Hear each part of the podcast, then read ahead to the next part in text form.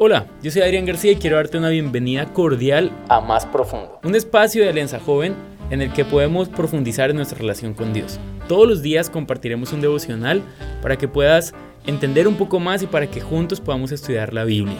Y bueno, ya lo sabes, puedes escuchar este devocional mientras haces ejercicio, mientras entrenas o simplemente mientras descansas, pero la verdad es que te recomiendo escucharlo con tu Biblia y con tu agenda de notas a mano porque lo que vamos a aprender está súper interesante. Así que quédate con nosotros y comencemos.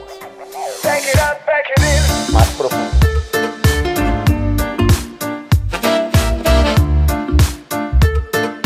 ¿Qué tal, damas y caballeros? Sean bienvenidos al episodio número 6 de este podcast que tiene como nombre Más Profundo.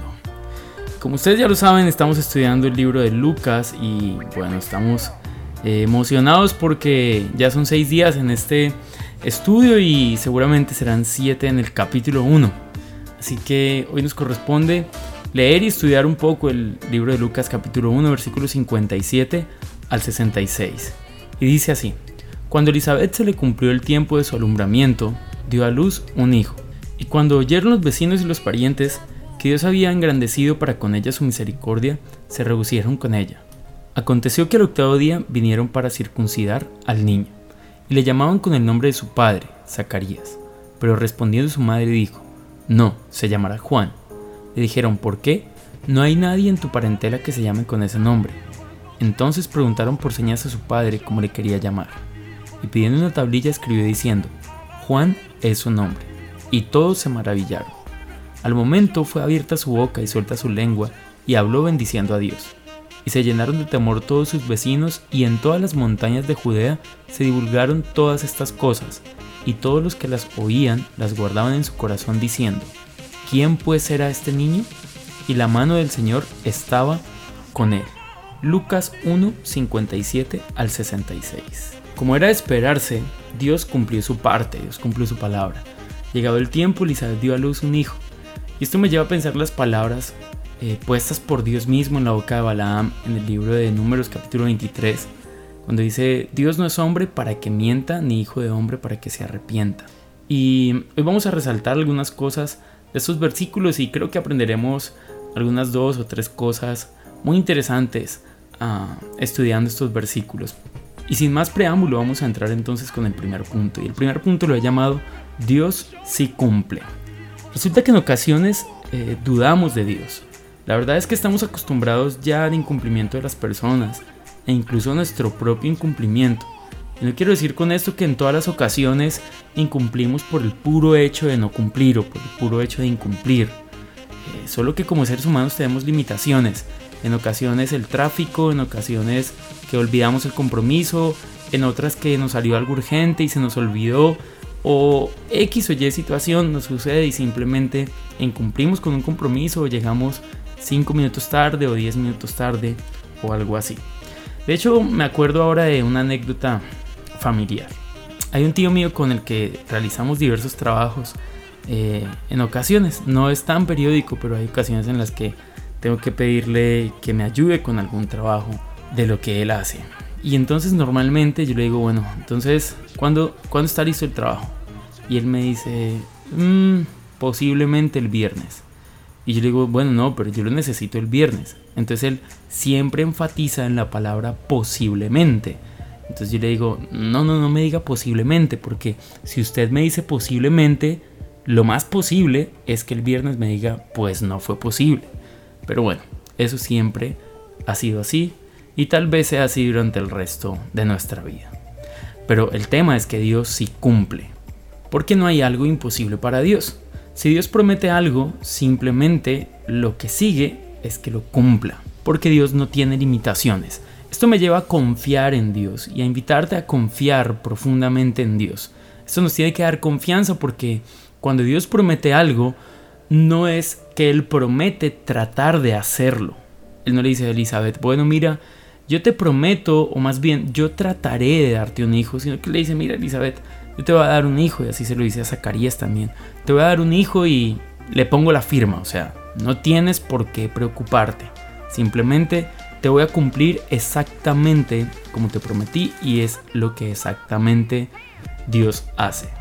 si Él prometió algo, Él lo cumplirá exactamente como lo prometió. Dios sí cumple. Y quiero hacer un paréntesis aquí para compartir un dato curioso de esta reflexión que estamos haciendo. No tiene mucho que ver con el tema central, pero bueno, es un dato curioso que me parece interesante. Y es que cuando una mujer eh, judía iba a dar a luz, los vecinos y amigos estaban pendientes del nacimiento, así como lo leímos hace un ratico, hace un momento. También iban los músicos locales. Y si nacía un hombre, iniciaban una celebración. Los músicos se ponían a tocar y era música alegre y todos celebraban que había nacido un hombre. Pero si nacía una mujer, todos se iban tristes para su casa. Esto es algo del contexto de la cultura, bastante machista y bueno, el domingo de esta semana, si Dios quiere, vamos a tener un episodio diferente que se va a llamar de ahora en adelante Mañana es lunes. Y ahí vamos a hablar algunas cosas ya un poco más abiertas, no vamos a hablar exactamente de Lucas, seguramente hablaremos de temas que tienen que ver con, con lo que estamos trabajando, pero no son como estos temas centrales, ¿no? De pronto un poco de cultura y conocer un poco más eh, el contexto en el que todo esto se desarrolla. Así que los invito el domingo a estar súper conectados allí. Pero bueno, en segundo lugar quiero resaltar el punto de la honra a la ley de Dios. Al octavo día llevaron el niño para ser circuncidado. Esta ceremonia era muy importante en el pueblo judío. Tan importante que no importaba si el octavo día caía justo un día de reposo. Aún así lo llevaban a circuncidar. Para Zacarías y Elizabeth era importante cumplir con la ley que Dios había entregado a su pueblo. La circuncisión para ellos era la señal del pacto que Dios había hecho con ellos en el desierto. Que esto, que es la palabra de Dios entregada a los hombres, un mandato de Dios entregado a los hombres. Y bueno, para ellos era bastante importante. Entendían que como pueblo no era solamente una costumbre cultural, sino algo que les conectaba con Dios. Esto me lleva a formularme una pregunta. Ellos para poder cumplir con esa ley, bueno, pues tendrían que conocer la ley de Dios. Y la pregunta es, ¿Cuánto conocemos la ley de Dios? Creo que en muchas ocasiones vamos contra las órdenes, eh, las enseñanzas o las ordenanzas de Dios y esto puede ser porque no conocemos la ley de Dios. Ellos se preocuparon por conocer la ley de Dios, pero creo que para conocer la ley de Dios en nuestro tiempo necesitamos conocer la Biblia, necesitamos conocer la palabra de Dios, porque es donde Dios nos habla de forma directa, de forma textual. Y otro punto que quiero resaltar dentro de esta honra a la ley de Dios es que Zacarías y Elizabeth saben que su hijo tiene algo diferente a todos, que su hijo es especial, pero no por esto puede pasar por encima de la ley. Y bueno, estos días mi hijo se ha puesto a ver Madagascar, la película de unos animales y unos pingüinitos, y me parece bien interesante una frase que pronuncian allí. El, el pingüino comandante, por así decirlo, entonces dice algo así como, somos millonarios, compraremos un avión de oro macizo y uno de sus ayudantes le dice, Skipper, un avión de oro macizo no podrá volar porque es muy pesado. Y entonces Skipper dice, Kowalski, somos millonarios, la física no aplica para nosotros. Y a veces, como creyentes, como cristianos, creemos que las leyes de Dios no aplican para nosotros. Pero, ojo, Zacarías y Elizabeth tenían muy claro que la ley de Dios seguía aplicando para ellos. Y el tercer punto y último es al pie de la letra. Y este es el que le da nombre a nuestro episodio, que seguramente no lo dije hace un momento, pero ustedes ya lo leyeron. Se llama Más fuerte que la costumbre. Y este tercer punto me parece interesante porque ellos siguieron al pie de la letra. En la cultura judía era muy común poner a los hijos el nombre de alguien de la familia. Por eso le preguntan a Elizabeth, ¿cómo así que se llamará Juan si nadie en su familia se llama así? Por eso, hasta el día de su circuncisión, todos llamaban a Juan como se llamaba su padre, es decir, Zacarías. Y todos se sintieron extraños y, wow, ¿cómo así que Elizabeth le va a poner Juan?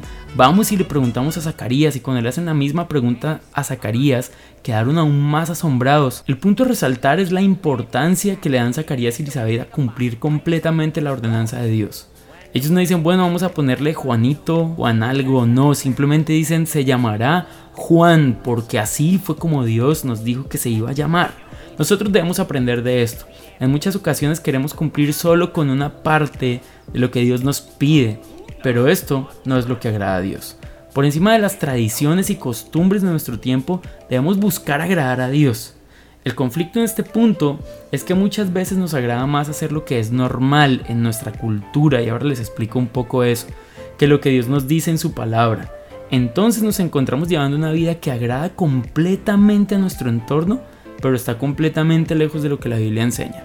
Y cuando digo que nos gusta lo que está normal en la cultura, pero no necesariamente agrada a Dios, es que hay cosas que por el uso de, la cultura, de la sociedad en la que estamos, son normales. Por ejemplo, hay chicos que normalmente eh, responden mal a sus padres y eso es normal para ellos.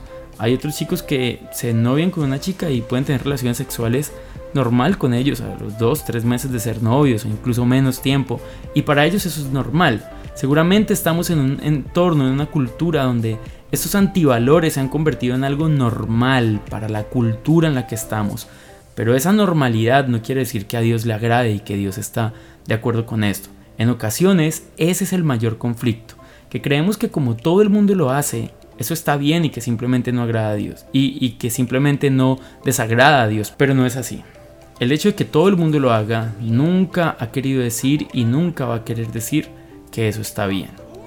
Zacarías y Elizabeth se preocuparon por cumplir al pie de la letra con lo que Dios les había dicho, se llamará Juan y ellos se, las arreglan para que todos entiendan que su hijo se llama Juan. La motivación del día de hoy es confiar en Dios completamente, pegarnos completamente a su palabra y dejar que Dios nos guíe en todos los pasos que damos. Pero también, bueno, ya lo dije hace un momento, cumplir con su palabra al pie de la letra. Amigos y amigas, gracias por estar en este podcast número 6. Mm, ya como ustedes saben, estamos en varias plataformas y me gustaría que puedan compartir esta reflexión. También estamos gestionando para que estos devocionales, el, bosquejo de este devocional pueda estar en la página www.alianzajoven.co. Así que pueden pegarse una pasadita por allá. Y ya saben que si quieren compartir este devocional en sus grupos de vida o en un grupo de amigos o en cualquier lugar, bueno, pues tienen total libertad de hacerlo. Les bendiga, un feliz día y que estén súper, súper bien.